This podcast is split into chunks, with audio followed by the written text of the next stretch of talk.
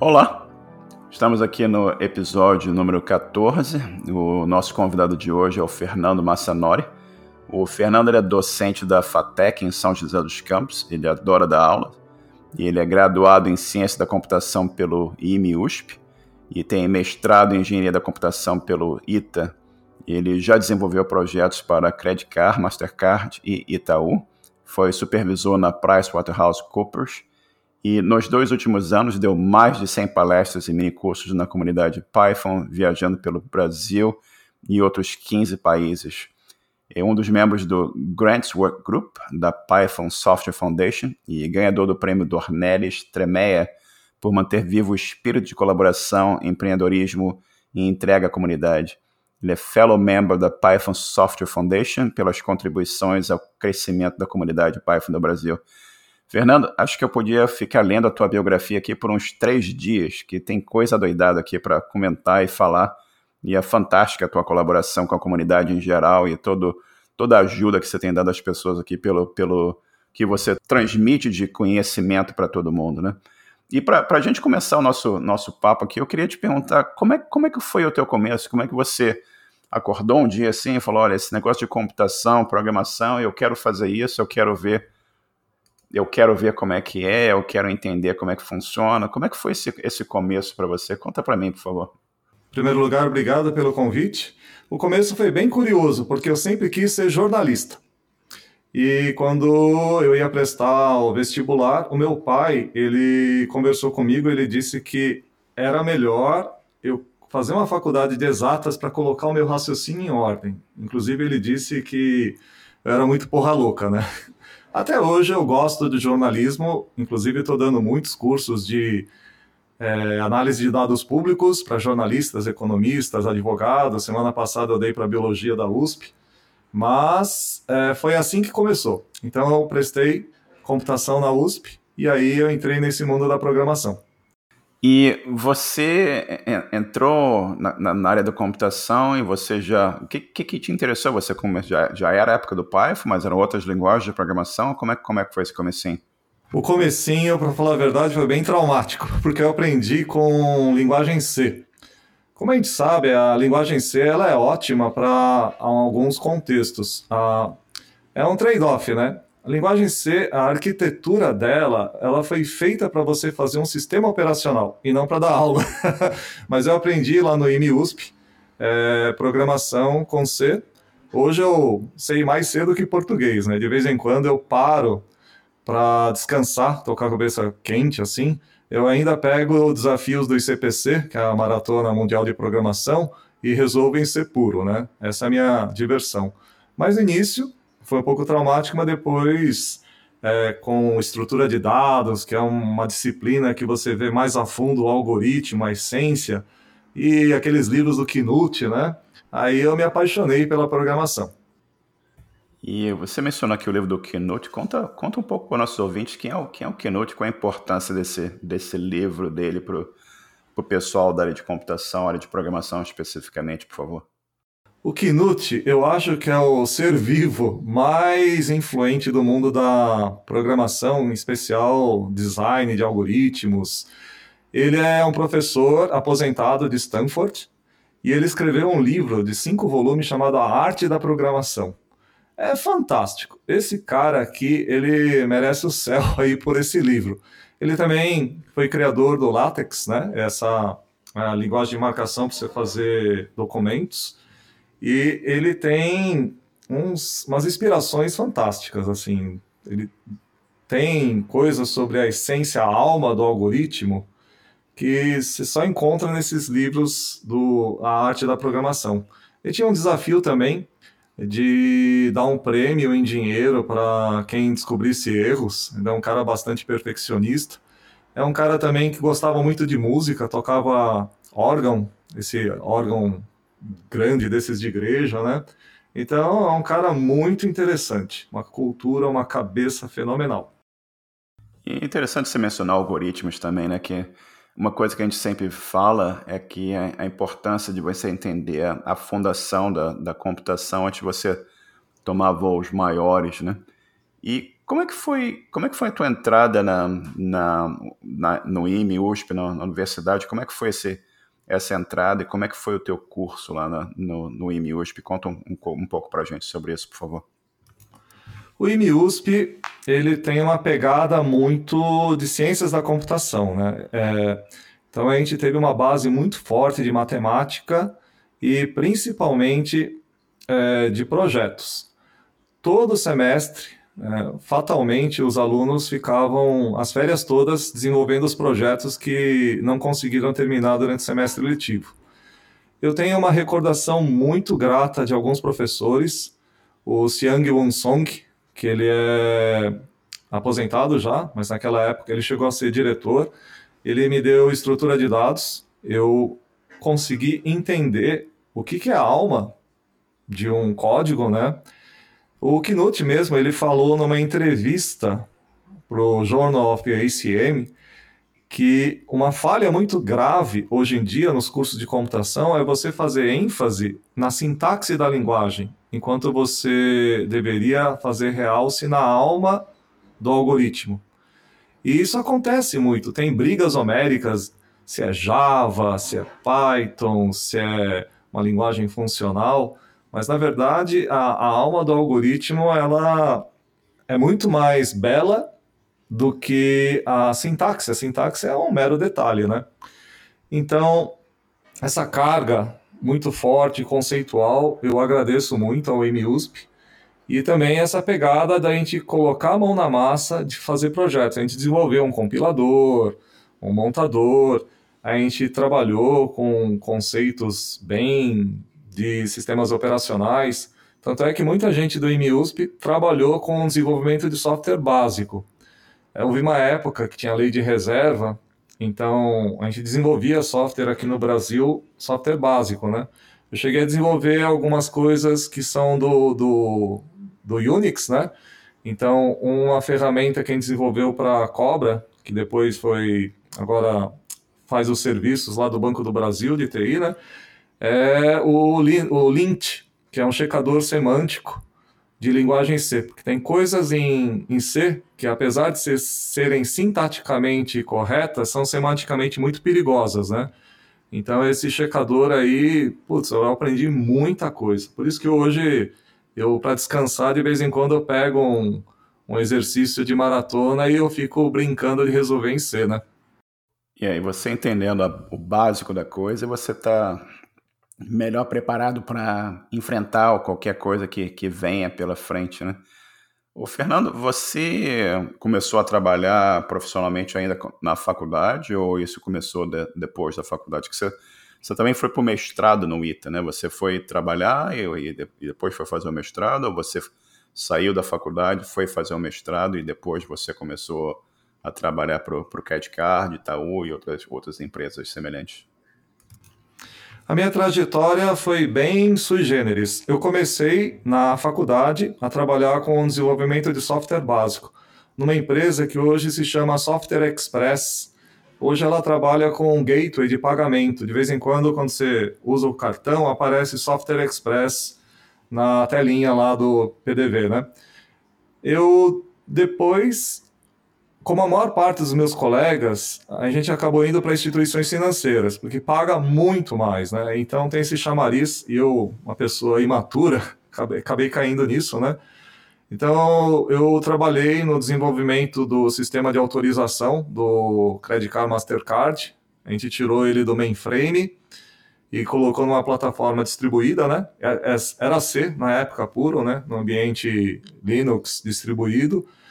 E depois eu acabei sendo convidado para trabalhar em automação bancária no First National Bank of Boston. Acabei sendo. É, é, a gente nunca mandava currículo. Sempre algum colega que sabia que a gente tinha feito um projeto super legal, com escalabilidade, e ele acabava chamando a gente para trabalhar nesse novo local. Então, trabalhei na PricewaterhouseCoopers Naquela época tinha uma sessão enorme de consultoria, né? E na, no grupo de instituições financeiras. Aí eu peguei quase uma úlcera, né? Gastrite, porque eu ficava 36 horas programando sem dormir várias vezes por mês. Isso era o normal e eu acho um, isso, fim da picada, né? Um ambiente muito hostil, nocivo. Eu sou contra a filosofia do hackathon. Hoje tem gente que glamoriza essa coisa da, da startup, que a pessoa tem tudo lá dentro, mas na verdade é uma prisão, né? Porque aquilo que deveria ser um modo extraordinário de programar acaba sendo uma coisa normal, ordinária. Isso é, na minha opinião, é o fim da picada. Aí o meu médico ele falou assim, ó, se você não mudar, você vai ter um problema sério de saúde. Aí eu chutei o pau da barraca e fui fazer o mestrado. Então, um cara que era analista sênior, instituição financeira, hoje salário 20 mil no mínimo, né? E comecei a ganhar uma bolsa. Fui inclusive para São José dos Campos, é, procurei um cara que entende bastante de análise combinatória, que é o meu orientador, Ney Soma, que é o diretor, era o diretor do, do ITA, Engenharia de Computação, e mudei. E eu me encontrei como professor. Na verdade, tudo isso foi um, um longo caminho para descobrir a minha vocação, porque hoje eu sou muito feliz programando, é, como professor, né? É sensacional isso, né? E o, o Fernando, o ITA é o Instituto Tecnológico da Aeronáutica, correto? Sim, exatamente. O ITA é o Instituto Tecnológico da Aeronáutica, aqui de São José dos Campos. É uma faculdade é, referência na área de engenharia bem concorrida. E como é que foi, como é que foi o teu mestrado lá? Qual foi, qual foi a área de, de pesquisa? Você falou que você eh, descobriu lá a tua vocação de ser professor e, e tal, mas como é que foi o mestrado? Como é que foi a pesquisa? Como é que foi o trabalho com o teu orientador? Conta um pouquinho para o pessoal que possa ter um interesse em, em seguir uma, uma carreira semelhante. Eu queria e quero sempre estudar sobre informática na educação. Essa é a minha área de interesse. E eu comecei de uma forma brilhante a desenvolver a minha dissertação de mestrado. O meu orientador, que não era o Ney era um outro, né?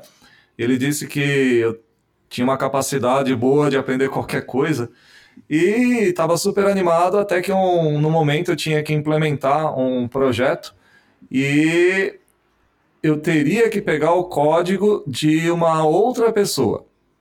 Só que essa outra pessoa, ela chegou para mim e falou assim: Eu não vou dar o, seu, o, o meu código porque eu quero ganhar dinheiro com ele. Então foi uma briga entre o orientador e esse, esse, essa outra pessoa, porque a pessoa não queria soltar o código. Aí eu fiquei nesse vai e volta no limbo, né? Aí eu estava fazendo a disciplina com o Ney Soma e tinha um problema de mapeamento físico de DNA um problema que era parte de um exercício da disciplina de pós-graduação que ele dava. E eu consegui uma implementação tão rápida, tão rápida, que ele falou assim: pô, você é um cara bom. Se você escrever, isso aqui dá o seu mestrado. Então, troquei de orientador e acabei é, concluindo a minha dissertação em cima de um problema que o Meidanes, ele falou muito sobre ele, que é o Consecutive Ones Property, né? Você tem uma matriz, resumindo, né, TLDR, uma matriz de zeros e uns, se você conseguir uma permutação nas linhas, de tal forma que você consiga colocar as colunas em todas cheias de uns, você tem um mapeamento que você conseguiu fazer bem feito. Então, esse é um problema, NP difícil, né? E aproximações são bem-vindas e a minha aproximação que eu consegui é a mais rápida que existe hoje no mercado. Muito bacana. Explica um pouquinho para os nossos ouvintes o que é esse NDP difícil. Explica um pouquinho sobre a, a complexidade da coisa. Hein? Conta um pouquinho sobre quem não, quem não entende desse, desse conceito, o que, que é isso. Em análise e complexidade de algoritmo, você tem uma família que supostamente tem soluções computacionais que demoram muito. Isso porque ninguém conseguiu mostrar. Mas essa família, os integrantes, eles são todos irmão, irmãos bem unidos. Então, se você conseguir resolver um problema, você vai conseguir resolver todos os outros. Então, por isso que se acha que todos não têm uma solução computacional é, apropriada, né? Porque se tivesse, alguém já teria descoberto para um e teria propagado para o resto. Então são problemas como, por exemplo, o caixeiro viajante, né? São problemas de você, por exemplo, você tem é, todas as linhas de celular do, dos Estados Unidos. Você quer descobrir o maior conjunto de pessoas que se conhecem entre si. Então a gente sabe que isso aí dá mais ou menos log de N é, na base 2 do tamanho, né? Tem gente que já fez até uma experiência mas o processamento é, em geral, muito demorado. Então, como se acredita que não existe uma solução rápida, então a gente procura aproximações. Ô, Fernando, você contou aqui que você começou programando com C, que, e chegou ao ponto aqui que você fala mais, mais cedo que português. E como é que foi, como é que foi a descoberta do Python para você? Como é que foi essa o momento que você, alguém falou para você, ou você descobriu a linguagem, começou a, a, programar em Python e falou assim: olha, isso aqui é muito interessante e eu, eu quero explorar mais. Como é que foi esse, esse momento de descoberta do Python para você? Foi bem interessante para você ver como a comunidade é importante. Eu comecei a dar aula na FATEC e virei coordenador do curso a gente estava tendo uma dificuldade muito grande de evasão de alunos, principalmente na disciplina de introdução à programação, que naquela época começou com C, depois foi para Java, mas não estava dando muito certo.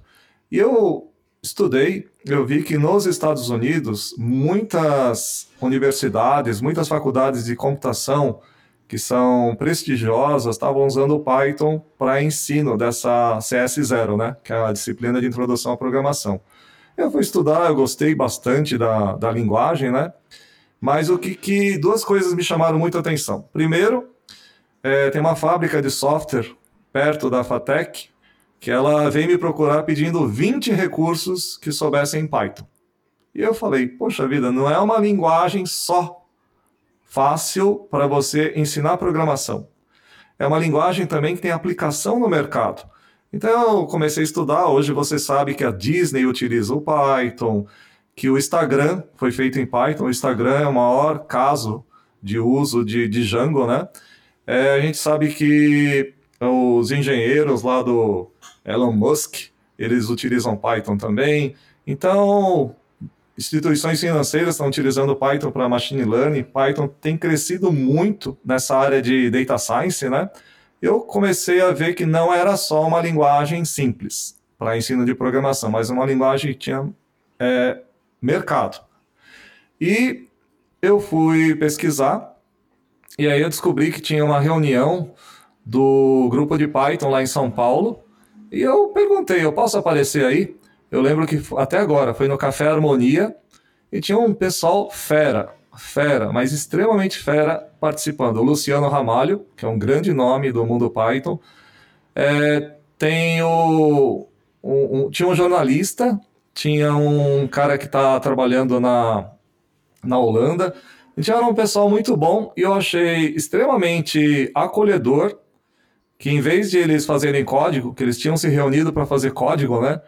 Eles gentilmente tiraram as minhas dúvidas e de uma outra pessoa, a gente ficou um tempão falando sobre ensino de programação. E uma das coisas que eu achei muito boa é, é como a comunidade é acolhedora para iniciantes. Eu pensei, para os meus alunos, eles têm uma linguagem que é simples, uma linguagem que é aplicada no mercado e também tem futuro né, nessa área de data science e tem uma comunidade que é acolhedora, que o maior nome da comunidade estava me escutando lá, assim, um desconhecido, né? Aí que eu entrei no mundo Python. O Alan Pelles, ele diz que você só deve aprender uma linguagem, só vale a pena aprender uma linguagem se ela mudar a sua cabeça. E Python mudou a minha cabeça. Se você dá um import diz, que é o comandinho básico no console do Python, você vai ver o Zen do Python, que é um poema. Esse poema tem várias frases fenomenais que falam sobre legibilidade de código. Simples é melhor do que complexo, por exemplo, né? Então, 90% do tempo nós não estamos fazendo código do zero. A gente está tentando entender o código de uma pessoa ou está tentando tirar o erro do nosso próprio código. Então, legibilidade é uma coisa muito importante para o aprendizado, para a curva de aprendizado dos meus alunos. Foi aí que eu entrei no mundo Python. E, Fernando, como é que foi a reação dos alunos da PyTech? Eu assumo que, que você falou que os alunos estavam tendo uma certa dificuldade, você pegou, começou a introduzir o Python. Qual foi a reação dos alunos no momento que eles começaram a lidar com o Python, começaram a aprender o Python? Como foi isso? É, eu sempre tenho o hábito de medir, porque os dados não mentem, né? É, a reprovação de introdução à programação era de 80%. Hoje é 10%. Estrutura de dados era catastrófico. Hoje a gente tem também um índice de aprovação dos alunos de 90%. E isso tem se mantido vários anos. Eu acredito muito nessa capacidade do aluno poder aprender o conceito sem a poluição da sintaxe da linguagem, né? Porque a, os meus alunos, eles aprendem C, eles aprendem Java, depois que eles aprendem lógica de programação com Python. E, e Fernando, você mencionou para mim que você começou um, um trabalho de, de, divulgação de Python junto à comunidade de jornalistas, né? Queria que você contasse um pouco para a gente sobre esse trabalho, como é que está sendo a importância disso e como é que está sendo a, a recepção pelo, do, dos jornalistas para essa essa ferramenta que você está ajudando eles a, a entender e a, e a utilizar? Dentro do jornalismo tem crescido muito uma área chamada jornalismo de dados. São jornalistas que eles fazem a matéria não apenas no sola de sapato e telefone, né? Que a maior parte do jornalista é isso, né? Ele tem que ir lá no local da matéria, conversar, gastar sola de sapato. Mas também analisando dados. E essa área tem crescido muito. Eu dei um curso na Folha de São Paulo, fiquei três meses dentro da redação. Não todos os dias, né? Mas eu ia várias vezes lá. É, eu dei um curso para uma turma de 12 jornalistas que não sabiam nada de programação. Nada. E eu achei fantástico como eles conseguiram produzir mais de 20 matérias, sendo que uma delas foi capa da revista. Então, por exemplo, a matéria que foi capa da revista, nós pegamos todos os mandados de prisão da Base Nacional de Mandados de Prisão e fizemos um estudo. Se todas as pessoas que estão com mandado é, em processamento, e a gente tirasse os duplicados, tirasse a ampliação, redução, fizesse uma boa limpeza, hoje, numa sala fazendo uma comparação para o espectador aí que é aluno, né? Todo mundo estudou numa sala. Então imagine que você tem uma sala de 40 alunos e que você colocasse 240 nessa sala. Ia ficar muito apertado. Então, nosso sistema carcerário, hoje, se a gente tivesse é, todos os mandatos julgados, eles teriam uma proporção de 6 para 1 prisioneiros. Isso é uma matéria fantástica. Uma outra matéria que nós fizemos é, vimos, por exemplo, que no Rio de Janeiro, todas as pessoas é, que são presas e é, acusadas de associ associação ao tráfico, em geral, a gente viu que elas moravam em favela. Então, se você é pego com droga numa praça X, fora da favela, e se ah, o juiz constata que você é um morador, uma moradora do Leblon ou de Ipanema, você é uma pessoa que é solta, porque provavelmente é um consumidor. Agora, se você for pego com a mesma quantidade de droga na mesma praça, mas o juiz, o policial, ele constata que você é morador de favela, você é preso, não tem direito a responder em liberdade, você é preso por estar associado ao tráfico. Os jornalistas eles foram atrás e viram que coisas absurdas assim. Tem um juiz que falou: "Eu faço isso mesmo". Eu tenho um monte de trabalho, é um jeito de abreviar meu trabalho, é, esse cara deve ser traficante mesmo. O outro caso que nós vimos, a, o policial que foi testemunha, ele falou, é, ele tinha dito no, na declaração lá, ele tinha visto o traficante, o rapaz, vendendo droga. Mas aí a jornalista foi entrevistar o policial e falou, sim, o meu colega, o outro policial, ele viu isso aqui, não foi ele. Aí a jornalista perguntou para o outro e o outro falou: não, foi ele que falou. Ou seja, o sujeito era inocente. Foi uma confusão de um policial que achou que o outro tinha visto. Nós, recentemente, fizemos um trabalho que durou 15 minutos de programação. Uma jornalista ela pediu para eu baixar todos os filiados dos partidos políticos de todo o Brasil. É um arquivo zipado para cada partido, para cada estado.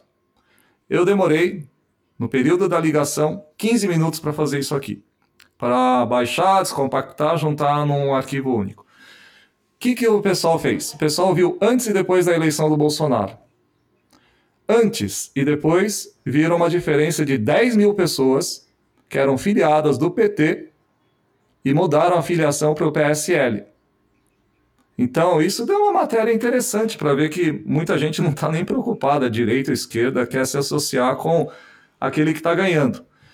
Eu acho que análise de dados públicos é um exercício da cidadania. Eu tenho dado muitos cursos para biólogos, economistas, advogados, é um exercício da cidadania. O CTO do Obama, ele declarou que ele se esforçou muito para abrir os dados porque o poder público não tem condições de fazer tudo com aqueles dados. Por isso ele abre para poder ter o auxílio da população e o auxílio das outras pessoas. Quando você tem o dado de educação, saúde, meio ambiente, política, e você consegue tratar esse dado, você consegue mudar o país. Mais importante do que a programação é você ter a capacidade de exercer a cidadania e mudar o país. E a gente está num momento assim que é um esforço que vale a pena. a programação é uma ferramenta de transformação, né? Você tem aquele dado, você tem acesso a toda aquela o que você precisa para como ferramenta de transformação, né? E, e isso tem que ser colocado para bom uso, com, com toda certeza. Ô, Fernando, e como é que foi a, a, a criação do, do Python para zumbis? Como é que você chegou assim e falou, olha, eu, realmente eu, eu gosto de, de, de, programar, eu gosto de Python, eu gosto de, de ensinar, eu sou professor e, e como é que você chegou à conclusão que você queria criar o, o Python para zumbis e como é que você montou o seu canal no YouTube, como é que está sendo a receptividade disso. Conta para gente essa, essa história do, do Python para zumbis e como é que foi essa, essa criação do nome do zumbis. Por incrível que pareça, eu não quis fazer o Python para zumbis.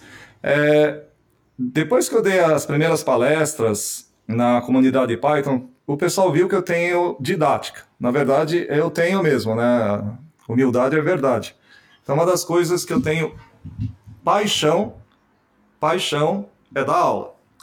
E o pessoal de Pernambuco, eles resolveram fazer uma surpresa. Eles criaram uma landing page dizendo assim, ó, tem um curso chamado Python para zumbis do Fernando Massanori, já estava famoso naquela época, né? E é gratuito e vocês podem fazer a pré-inscrição aqui e lançaram numa palestra enorme na Campus Party de São Paulo. Em uma semana tinha 3 mil pré-inscritos. E aí eu tive que gravar o, o curso. Há bastante tempo o pessoal já vinha tentando que eu fizesse o curso, né? Mas eu sempre pensei, pô, mas precisa comprar equipamento, precisa de tempo, precisa treinar, precisa preparar. Mas foi, foi sobre a marcha. Na hora que o, a landing page saiu, eu tinha que gravar e eu gravei com, com o pouco que eu tinha. Então, as primeiras gravações tem tosse, é, o som é ruim, mas esse curso chegou a 120 mil alunos. Eu, eu gosto de medir as coisas, né? É, Python para zumbis é Python para iniciantes. Essa é a linha do pessoal de Pernambuco, né? É, desses 120 mil, nós chegamos à conclusão, vendo as, os certificados, que aproximadamente 9% conseguiu concluir o curso. Então, deve ter 10 mil pessoas que aprenderam a programar com Python graças ao curso, que é totalmente gratuito. E é muito interessante como a comunidade que ajudou a divulgar o curso. Não foi uma iniciativa da minha universidade. Eu via, por exemplo, que o Luciano Ramalho, o João Bueno, JS, são, tem um monte de gente que é figurinha tarimbada da comunidade, entrava nos fóruns de discussão do Python para zumbis para tirar dúvida. Tirar dúvida dos iniciantes. Então isso é uma coisa muito bonita, né? Uma coisa assim de, de humildade, de serviço ao próximo, desse espírito de compartilhar, e é o espírito do software livre, né? E eu criei também um canal do YouTube. Esse canal do YouTube está com 4 milhões de visualizações. É o material de, da aula, né? Os códigos, slides estão com um milhão de downloads. E eu perdi o controle total, porque eu deixei o pessoal fazer torrent, o pessoal também eu liberei o Dropbox, a pessoa pode baixar todos os slides, todos os vídeos, todas as aulas, sem pagar nada, sem pedir permissão. É tudo Creative Commons, share alike. A pessoa pode utilizar é, muitas faculdades, institutos federais, faculdades privadas, públicas, começaram a utilizar esse material. Eu percebi que tem muito professor que ele está atolado de trabalho, né? Então ele gostaria de mudar para Python, mas ele não tem tempo para fazer slides, os exercícios. E aí está tudo pronto lá. O cara pode pegar os slides, pode pegar os exercícios, as provas, está tudo pronto lá. Então isso aumentou muito o uso de Python no Brasil. Graças a Deus, também muitas mulheres começaram a se interessar, né? Eu dou um apoio enorme para as PyLadies, Muitas vezes nas minhas conferências, só o fato de eu falar do que, que são paileires começa um núcleo naquela cidade. Então a Federal de São Carlos deu uma palestra lá, as meninas que estavam assistindo a palestra, elas falaram: pô, como é que começa? Ué, começando. E começou um grupo muito forte em São Carlos, na Unicamp. A Daniela Palumbo, na minha palestra, falou: como é que eu começo? Eu falou: como é que é o seu nome? Ah, a Daniela Palumbo, do primeiro ano, da computação, está interessada, tem um grupo forte agora em Campinas, no Nordeste. Então são coisas assim que me deixam muito feliz, né? Porque é, é um ponto fora da curva. Eu fiz uma análise do canal do YouTube, 20% da audiência são mulheres, o que é um ponto fora da curva. Um professor, um youtuber famoso, ele estava dizendo, puxa, meu canal aqui tem 2% de visualização de uh, mulheres, né? E 20% é um índice alto, né?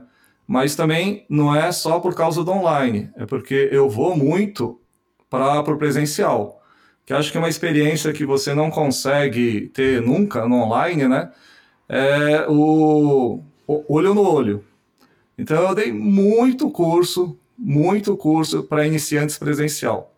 E isso ajuda você pegar um, um feeling das coisas que são mais importantes ou das coisas que são legais, que são boas para você ensinar.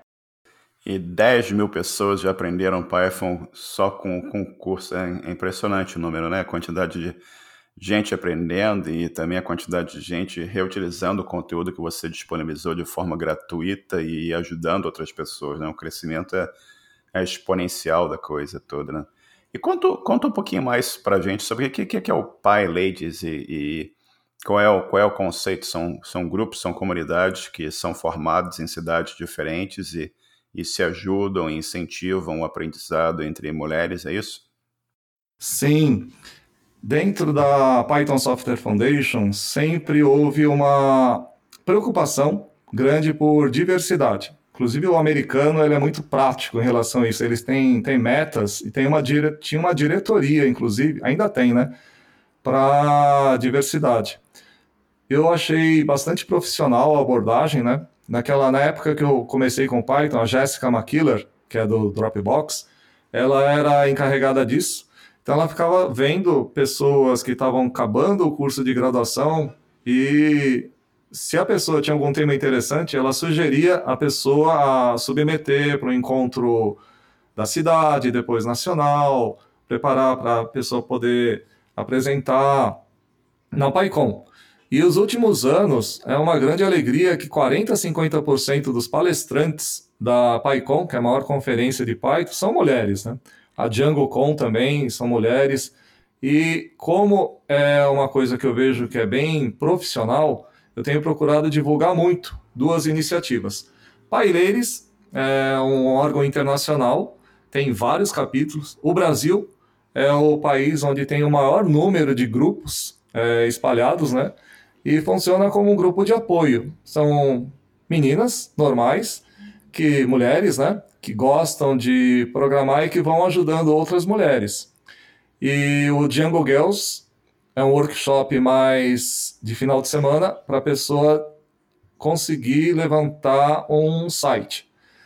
É, eu dei um curso lá na Namíbia, é, onde foi filmado o Mad Max Fury Road, né? Tem um deserto bem antigo e enorme. É, para mulheres, nesse workshop do Django Girls. E é uma experiência muito boa. Porque você vê assim, sei lá, uma aluna minha, ela era de ciências sociais, ela queria só fazer um blog para divulgar a causa do feminismo na África. E ela conseguiu fazer isso. Então é impressionante como você vê, uh, só no final de semana a pessoa consegue levantar um, um, um site, né? Isso é fantástico. Então, essas duas iniciativas, elas têm o apoio da Python Software Foundation. Eu faço parte do grupo que aprova as verbas, né? Então, em geral, workshops tem 25 dólares por pessoa, se é um workshop com mais de 6 horas, né? É, isso, claro, no período que não tem pandemia, né? E as conferências também. Então, tem um apoio formal, profissional, para essas duas iniciativas. Eu acho que, se alguém estiver me escutando, tiver interesse em começar um grupo de paireiros é, na sua cidade, pode entrar em contato comigo para poder, eu posso dar as dicas. Tem um, um, um protocolo da pessoa fazer um pull request no GitHub lá, etc.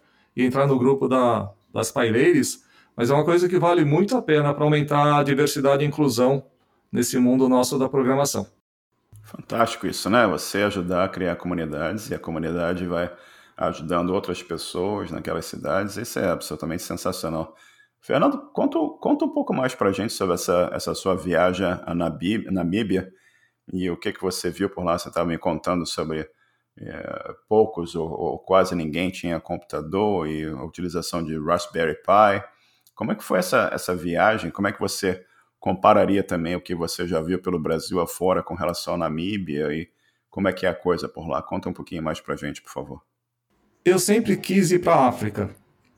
Sempre quis ir para a África e teve uma chamada para uma conferência pedindo voluntários do mundo inteiro para poder participar da, da primeira conferência lá da Namíbia.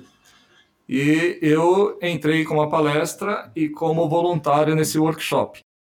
Tem algumas coisas que eu achei fantásticas. Em primeiro lugar, metade dos cursos de computação, engenharia de computação, ciências da computação, é, sistemas de informação, metade dos alunos desses cursos na Namíbia é mulher.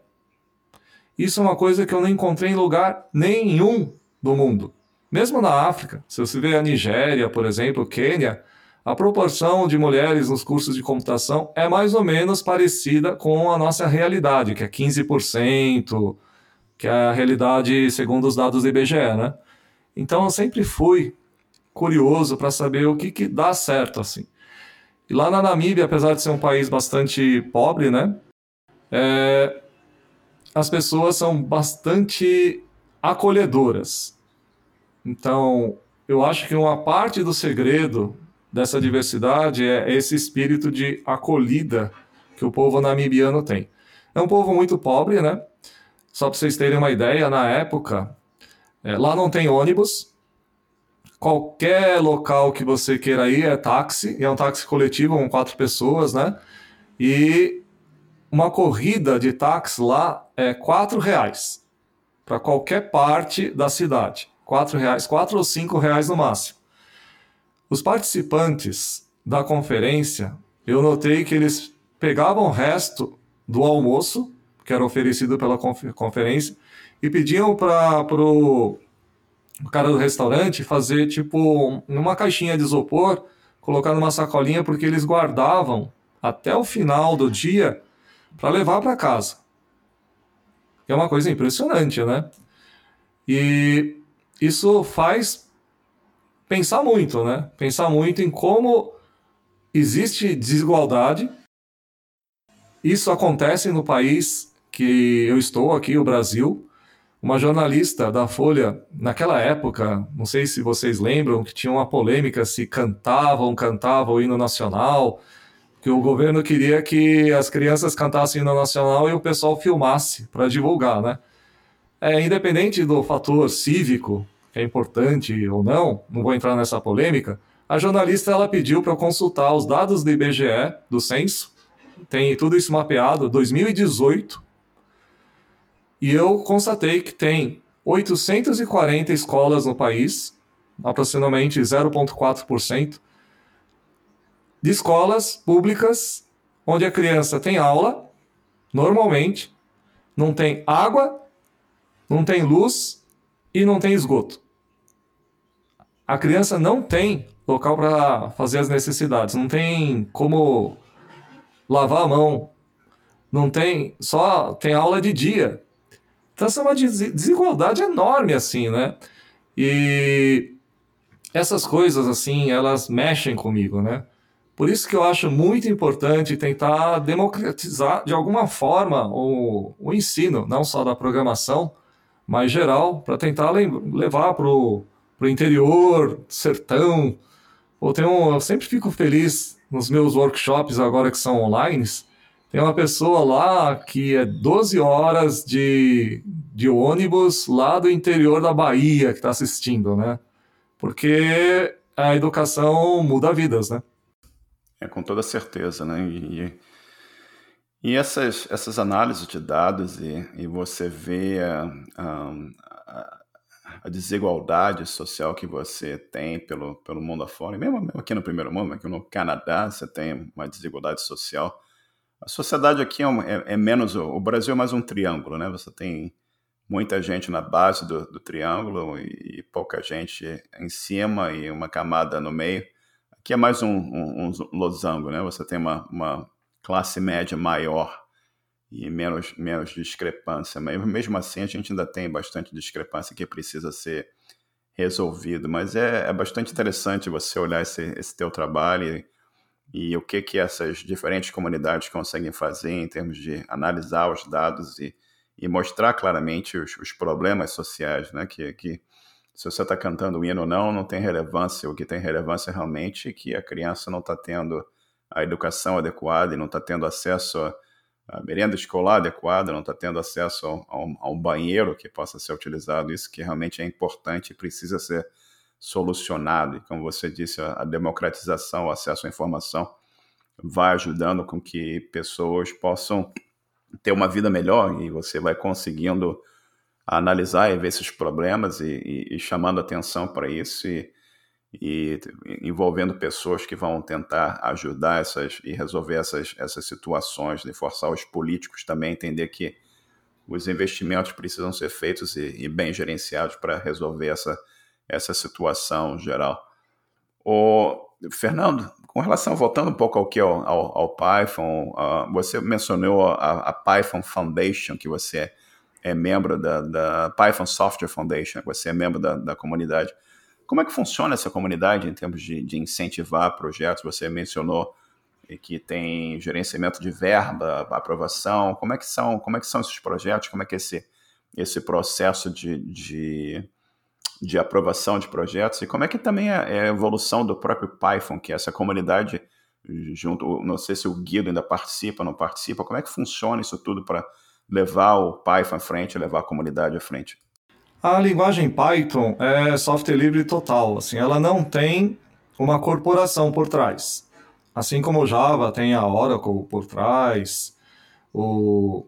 você tem outras linguagens que têm corporações por trás. Python não. Python não tem uma corporação, tem uma fundação por trás. A nossa maior fonte de recursos é a própria PyCon.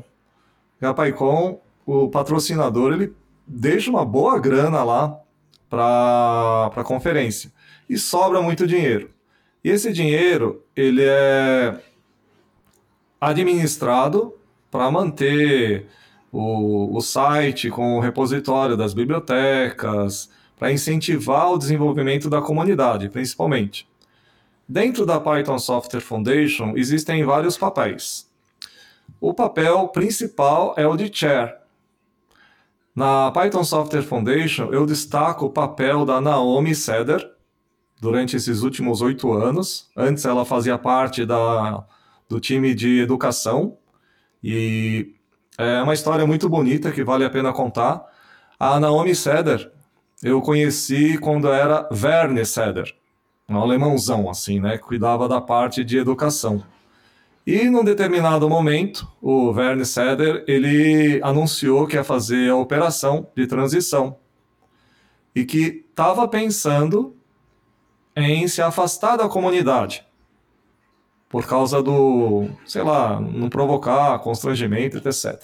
E todas as pessoas falaram, pô, mas deixa de ser, não é, pô, não é o fato de você ser homem e mulher que é o que interfere, é o que você é como pessoa.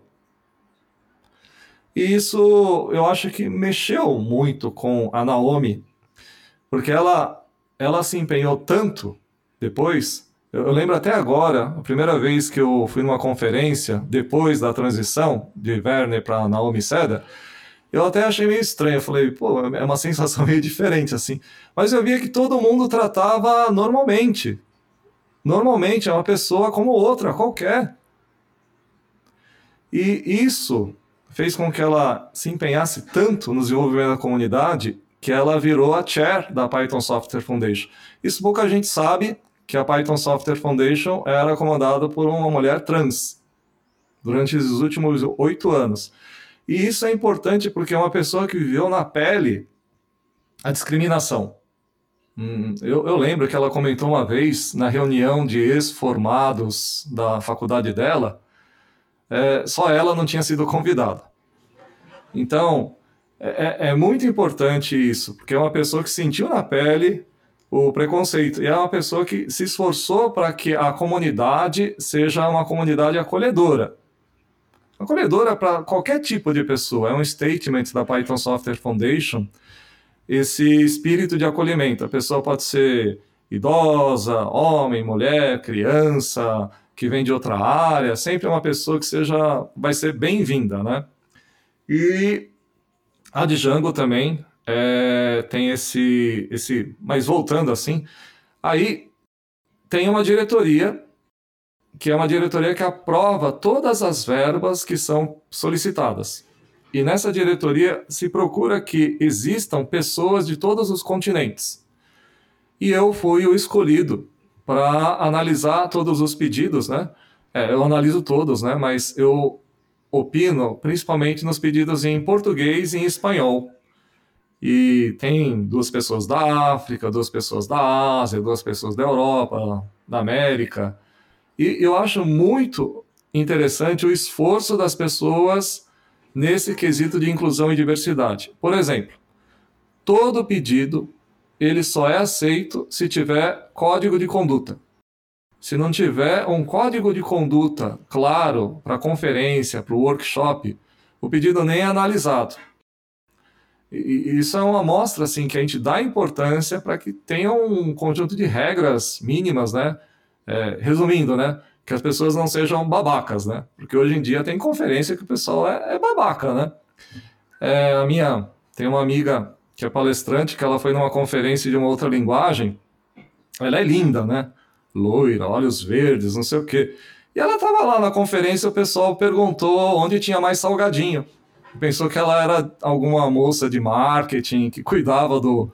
Ah, uma outra amiga, ela foi numa conferência também e perguntaram: o seu namorado está gostando do congresso, né? Então, é, essa diretoria, ela tem esse cuidado, esse olhar para incentivar essas coisas que promovem uma maior diversidade e inclusão.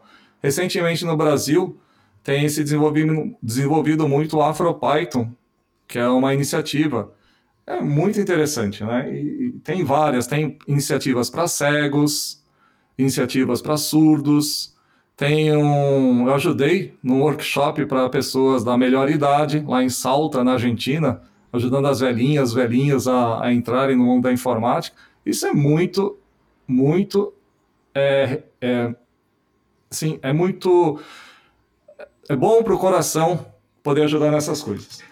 E é totalmente inaceitável qualquer tipo de preconceito, né? E, essas, esses comentários são, assim, coisas inacreditáveis, né? Coisa revoltante, é coisa que, que, você ouve as pessoas comentando e é, é, é impressionante. Isso realmente cabe a, a, todos nós tentar melhorar e, e tornar as comunidades a, é, uma coisa para todos, né? Para a participação é, é fundamental para levar a coisa à frente, para melhorar tudo. E, Fernando, to, todo esse trabalho que você já fez aí, tanta coisa, tanta gente que você ajudou e continua ajudando, e, e planos para o futuro, o que, é que você está pensando em, em, fazer? Você já deu zilhões de palestras e continua dando zilhões de palestras em tudo que é canto aí pelo, pelo Brasil, pelo mundo e tal, já ajudou projetos no Japão e outros lugares do, do mundo. O que, é que você está planejando a fazer para o futuro? Olha, eu vejo que tem um mercado muito grande para a língua espanhola. Eu sou fluente no espanhol, né? O pessoal da Argentina, eles estão traduzindo os meus vídeos do Python para zumbis para o castelhano. Mas eles é um trabalho lento, né? Porque eles pegaram a versão inicial do Python para zumbis, que agora na pandemia eu criei uma versão 2.0. É, tinha muita coisa desatualizada, né? E espanhol é uma coisa. Eu quero ainda continuar em áreas que não são de computação. Então, por exemplo, na semana passada eu dei um curso fantástico para o pessoal da biologia da USP. Biologia da USP é fantástico você poder dar um curso para um pessoal que é de uma cabeça totalmente diferente. Uma das coisas que a Python Software Foundation acredita é o poder da diversidade. A comunidade é muito mais forte. Quando você diz que é bom você pensar fora da caixa, é muito mais fácil do que você ficar se esforçando em pensar fora da caixa, é você ter pessoas que são de outras áreas trabalhando do seu lado. Existe uma crise existencial no mundo da programação. Tem muita gente que está achando o seu trabalho de desenvolvedor sem sentido. Quando você tem uma empresa muito grande, você praticamente está movendo códigos de um lado para outro. Você tem um problema, você vai no GitHub, entende o negócio, implementa, mas você não tem a ideia do todo. Programação é um meio para você resolver o problema. Mas as pessoas que têm as ideias melhores para você conseguir atacar os problemas são as pessoas de outras áreas. São jornalistas, os economistas, advogados, biólogos, e por que, que não trazer a colaboração de todas essas pessoas?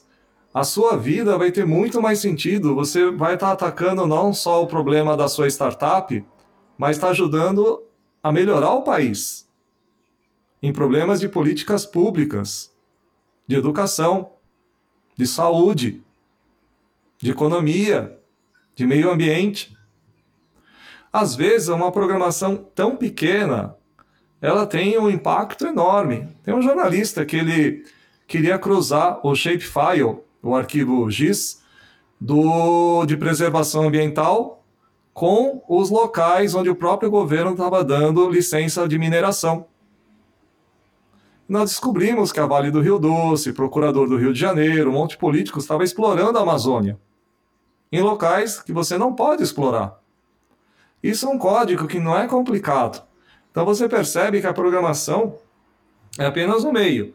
Então eu tenho me esforçado muito para trazer pessoas que não são da área de exatas para o mundo da programação. Por isso eu tenho feito um esforço de workshops assim para jornalistas enorme. E por último, então eu falei, em primeiro lugar, o castelhano, segundo lugar, continuar com a, essa batalha pela inclusão de pessoas de outras áreas e em terceiro, é a educação de crianças. Aqui na minha cidade, eu sou voluntário para dar aula de programação por um projeto chamado Decolar. Existe uma teoria é, de uma doutora de Lavras, Zenita Gunter, que o maior desperdício, o maior desperdício é o desperdício do talento. É estatístico. tem uma porcentagem pequena de crianças que têm muito talento e esse talento se perde. Se é uma criança de escola pública, se ela quer aprender mais, o pessoal caçoa dela, é bullying. Ninguém entende, pô, a criança quer estudar mais arqueologia, quer estudar mais informática. E eu acho que tem muita criança com talento que está se perdendo. Então, um esforço que eu, que eu quero é ajudar a esse desenvolvimento do talento para as crianças que têm. Lá na Paicon do Japão, eu vi um, um menininho lá de 7 anos que ele espontaneamente aprendeu o conceito de for encadeado, um for dentro de um for, porque ele estava querendo construir uma casa no Minecraft, você precisa fazer primeiro o cubo e depois tem que martelar dentro do cubo. Pô, fantástico! Putz, eu fiquei vibrando. Uma menina lá na PyCon UK, no Reino Unido, ela criou um filme de uma cobrinha andando usando a Pi-câmera do Raspberry Pi. É, ela pegou a pulseirinha dela, que é verde, e conseguiu entender o conceito de repetição para a Picâmera tirar uma foto a cada 10 segundos. Aí ela pegava a pulseirinha, colocava numa posição, a Picâmera automaticamente tirava a foto, depois ela mexia um pouco a cobrinha, e aí no final a pulseirinha andava como se fosse uma cobrinha. Então a criança espontaneamente aprendeu o conceito de repetição. Isso a gente poderia ter muito mais. Lá no Reino Unido, a programação faz parte do currículo do ensino fundamental e do ensino médio. Inclusive, são duas linguagens que a criança aprende no ensino médio. E eu acho que é uma coisa assim que a gente poderia tentar ajudar é, aqui no Brasil, pelo menos para essas crianças que têm interesse. Com toda certeza, né? Eu estudei vários anos em em escola pública eu entendo bem o que que, que, que é esse, esse desperdício de potencial que você está tá falando, né? A gente precisa incentivar mais as pessoas que querem ajudar e, e colocar tudo que é ferramenta disponível aí para incentivar o aprendizado, né? Eu, eu mesmo passei por essa essa experiência que você mencionou, eu, eu fiz mestrado no Brasil, me lembro de um vizinho que passava por mim e perguntava por que, que você está fazendo mestrado, o que, que você está estudando? Que ninguém dá, dá, dá valor a quem quem estuda, mas isso teve um, um, impacto na minha vida, uma transformação e abriu caminhos para mim, para o meu futuro. E, e, eu acho que as pessoas precisam entender isso, né? Que a educação é uma, ferramenta incrível de, de, transformação social, né? E isso é incrível. Fernando, a gente já está conversando aqui uma, quase uma, uma hora e eu queria te perguntar aqui alguma sugestão final que você queira deixar para os nossos ouvintes, principalmente para o pessoal que está começando agora e está até um pouco perdido e pensando assim, pô, esse negócio é para mim, não é? O que, que você, o que, que você sugere para essas, essas pessoas? Primeiro lugar, programação não é trivial. Então, se você tem dificuldade, você é uma pessoa normal. Normal. Existe uma didática, um modo diferente de você aprender programação. Mas, enfim, quando você erra, por exemplo, no conserto de um carro, você, se você errar o carro, ele vai dar problema na estrada. Quando você erra no mundo da programação, principalmente quando você está aprendendo, aquilo é uma ocasião de você aprender mais. Então eu sempre digo para os meus alunos: se sangrou a tela, apareceu um erro, você tem que erguer as mãos para os céus e dizer: Eu sou feliz, eu vou aprender mais. Então, isso é uma abordagem que você tem que ter assim: eu sou feliz, eu vou aprender mais. Agora, é claro que você é feliz, vai aprender mais se você estiver dentro de uma comunidade. Então, eu sugiro para qualquer pessoa que queira aprender que participe de uma comunidade que seja acolhedora. Por exemplo, as meninas, que são jornalistas, que fizeram o curso comigo, elas encontraram na, nas paileires uma, uma forma de você ter receptividade para tirar as dúvidas. Que, em geral, esses fóruns são muito grandes, o pessoal acaba ficando meio grosso, assim, né? É, eu vou contar um caso para meio chocante, mas numa comunidade de programação tem uma pessoa que fez uma pergunta e a pessoa escreveu algumas coisas com português errado. E o pessoal caiu em cima. Olha, antes de você aprender programação, você teria que aprender a escrever português. E a pessoa depois respondeu: Olha, é que eu sou cego. E o meu software, que faz a interface, ele tem alguns erros. Então, é, é, é duro você escutar esse tipo de coisa, né? Então, quando você erra, você é feliz se você tem alguma mão amiga que te ajuda a tirar a dúvida logo, né? Porque se você não tiver a mão amiga, fica um pouco mais difícil. Então, isso que eu, que eu digo, né? E por último, pense primeiro no problema. Quando você tem um problema bem definido, você tem metade do caminho resolvido. Porque através do problema você vai encontrar uma razão melhor para aprender a programar. Porque aprender a programar por programar é interessante, assim, mas é meio insosso, né? Agora, se você quer descobrir quantas escolas tem no Brasil, no último censo, que não tem água, não tem luz, não tem esgoto, é um código de 10 linhas. 10 linhas. 10 linhas você está mostrando para o país que existem coisas mais importantes do que cantar o hino nacional. Então essas são as minhas sugestões. É, excelentes sugestões, como toda tua, todos os teus comentários aqui. E, Fernando, e em termos de dica de livro, música ou filme, alguma coisa que você quer recomendar aqui para os nossos ouvintes? Livro, é, no Brasil, eu recomendo muito um livro do Nilo Coutinho Menezes, que é Introdução à Programação com Python. É um livro da Nova Tech. Ele é um cara da comunidade Python, está na Bélgica, mas ele se preocupa bastante com essa coisa do ensino, né? Depois, é, em termos de vídeos, eu aconselho vocês darem uma olhada no, nos vídeos do Monty Python, né? Vocês sabem que Python vem de um grupo de humor inglês que o Guido Van Rossum, que é o criador, gostava muito. Ele pegou um pouco essa vibe assim de bom humor, coisa mais leve, solta, não tão pesada, né? Então, essas são as duas sugestões que eu dou para vocês. Muito obrigado. E, Fernando, você quer. Você me mandou alguns links que eu vou adicionar aqui no, no nas notas do, do, do, episódio, mas você quer um, mencionar algum, alguma informação aqui para contato, ou Twitter, ou alguma outra coisa de rede social?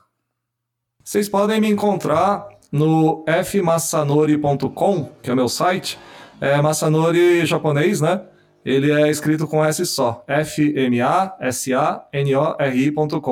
Lá tem todas as minhas redes sociais, vocês podem me adicionar à vontade. Eu fico muito feliz, muito feliz quando alguém pede alguma ajuda, seja para iniciar a programar, seja para montar um curso, seja para criar ou tocar um evento, ajudar nessas coisas de diversidade, inclusão. Então, os meus contatos estão todos abertos aí. E, Fernando, eu te agradeço enormemente. A gente conversou aqui por uma hora, eu, eu tenho a sensação que a gente poderia conversar por duas semanas e para mim, pelo menos, passou em, em, dois segundos aqui o nosso, nosso papo. Agradeço muito o teu tempo, agradeço muito aqui o, todo o conhecimento que você compartilhou com, com os nossos ouvintes, a tua experiência de vida e te desejo todo sucesso e muito obrigado. Hein? Prazer todo meu de ter podido ajudar e qualquer coisa, estamos sempre às, às ordens aí. Bye, bye. Muito obrigado. Muito obrigado, um forte abraço. Chegamos ao final de mais um episódio. Agradeço a todos a atenção e o nosso site é osprogramadores.com. Participem e até o próximo episódio. Um bom dia para todos.